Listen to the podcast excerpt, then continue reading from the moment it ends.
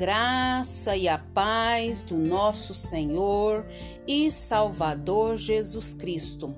Aqui é Flávia Santos e bora lá para mais uma meditação. Nós vamos meditar nas Sagradas Escrituras em Atos dos Apóstolos, capítulo 18, versículo 25.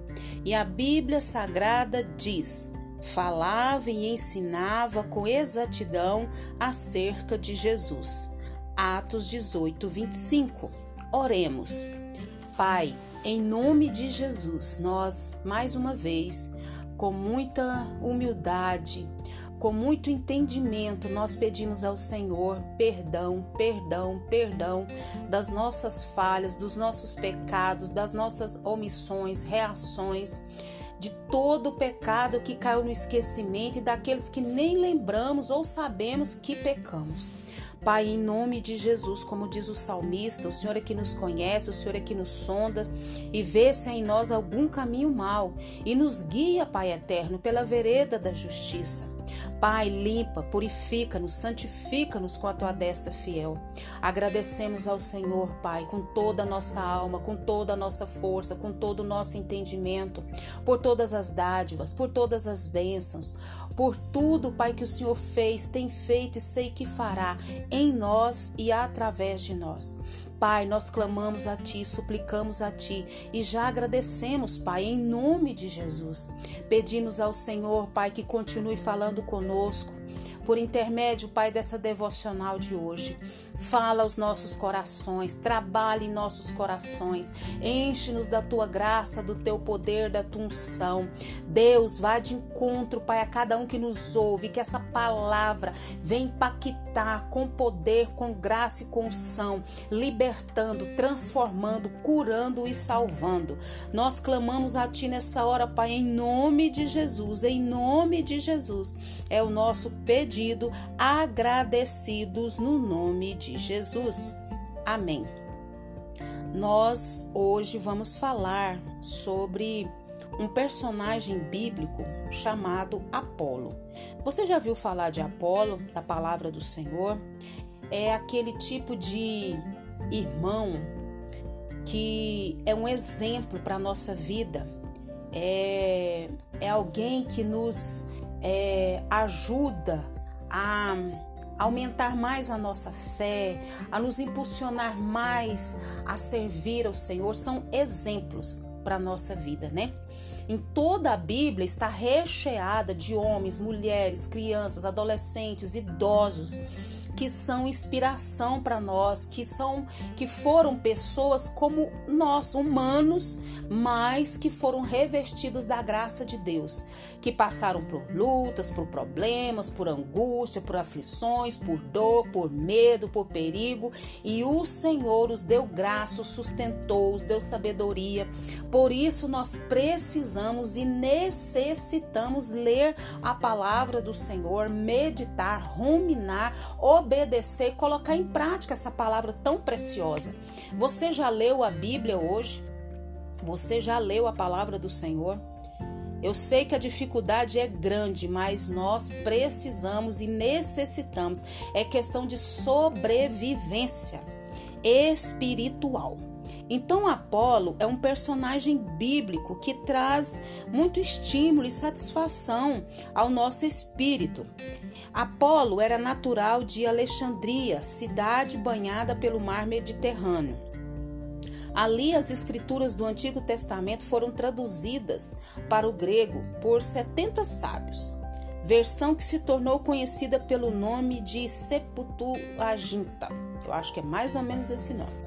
Então, o perfil deste culto judeu citado no texto de hoje é um dos mais positivos. Quer conferir comigo? Era grande conhecedor das Escrituras, Apolo. Quanto eu e você conhecemos a Bíblia, a palavra de Deus? E nós precisamos ter essa experiência e termos familiaridade com a Bíblia. E a sua leitura é necessária para quê? Para buscarmos alento de Deus, orientação de Deus, a graça de Deus, a libertação de Deus para a nossa vida e muita coisa mais. E percebemos, é, no entanto, que uma é, acentuada falta de apetite pela palavra de Deus é, tem acontecido é, a muitos que se dizem cristãos e permanecem nesse contínuo jejum. Nós devemos jejuar ah, de alimento, temos um período, né, para nos santificarmos, nos purificarmos, buscar uma presença de Deus, mas não podemos fazer jejum da palavra de Deus, de leitura, de estudo da palavra. E nós somos muito prejudicados quando não é, nos relacionamos com Deus e nem conhecemos a sua verdade. Você lê a Bíblia? Você estuda a Bíblia? Você ora? Você, você tem as suas devocionais com Deus? Outra característica deste notável cristão Apolo era o fervor. Jesus era certamente uma grande motivação e Apolo falava dele com entusiasmo e convicção. Um padrão para os cristãos de todos os tempos, digna de menção. Também era sua coragem. Proclamava Cristo com audácia nas sinagogas onde o Salvador era contestado. Que mais será necessário para falar desse homem Apolo? Viveu, ele viveu em um mundo hostil ao Evangelho, quando muitos escondiam a admiração por Jesus ou negavam ser seus discípulos com, com destemor de anunciar a Cristo e enfrentando os perigos e adversários. Apolo fazia isso. Apolo anunciava, enfrentava os perigos e caía para dentro. Devo preocupar-me é, conosco? Estamos buscando respostas às questões fundamentais da vida? Estaríamos, como tantos, procurando equilíbrio ou paz interior? Não posso saber, né? Se eu e você fomos cristãos maduros, saberemos enfrentar e vencer as lutas com fé e coragem. Presta bem atenção, vou repetir. Se nós somos, somos cristãos maduros, saberemos enfrentar e vencer as nossas lutas, porque nós vamos enfrentar essas lutas com fé em Cristo Jesus, com coragem em Cristo Jesus, como Apolo o fez. Se, porém, estiver no início da sua vida cristã, lembre-se de Apolo e de sua fome pela palavra de Deus, pelo seu fervor em proclamar a Cristo, pela sua coragem ao testemunhar. E se nós já estamos na caminhada há muito tempo, devemos continuar confiando no Senhor, continuar proclamando a palavra do Senhor, continuar com fervor falando de Jesus, do que Jesus fez por nós na cruz do Calvário. Aconteça o que acontecer, venha o que vier. Nós devemos continuar confiando no Senhor, confiando no seu poder, confiando na sua graça, confiando no seu amor, confiando no seu cuidado. Ele nos deu, tem dado e vai continuar nos dando a vitória.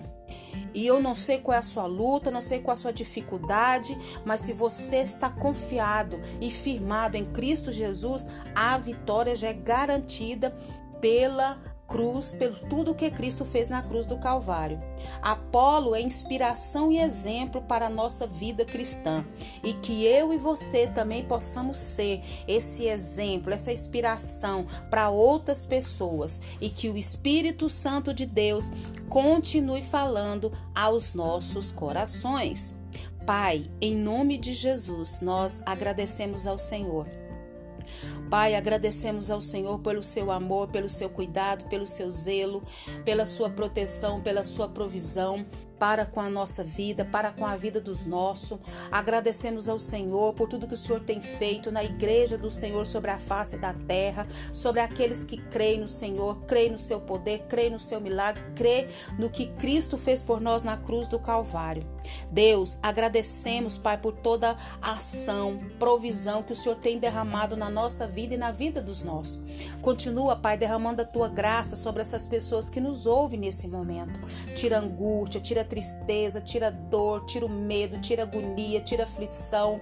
Meu Deus, entra com a cura, entra com a providência, entra com o milagre, entra com a libertação, entra com a transformação, entra com a salvação, entra com a tua presença poderosa e majestade em cada lar que nos ouve, e cada pedido que tem colocado diante do Senhor. Faz essa grande obra, faz essa grande obra, Pai, em nome de Jesus. Manifesta a tua graça, manifesta o teu poder na vida de cada um e na vida dos seus.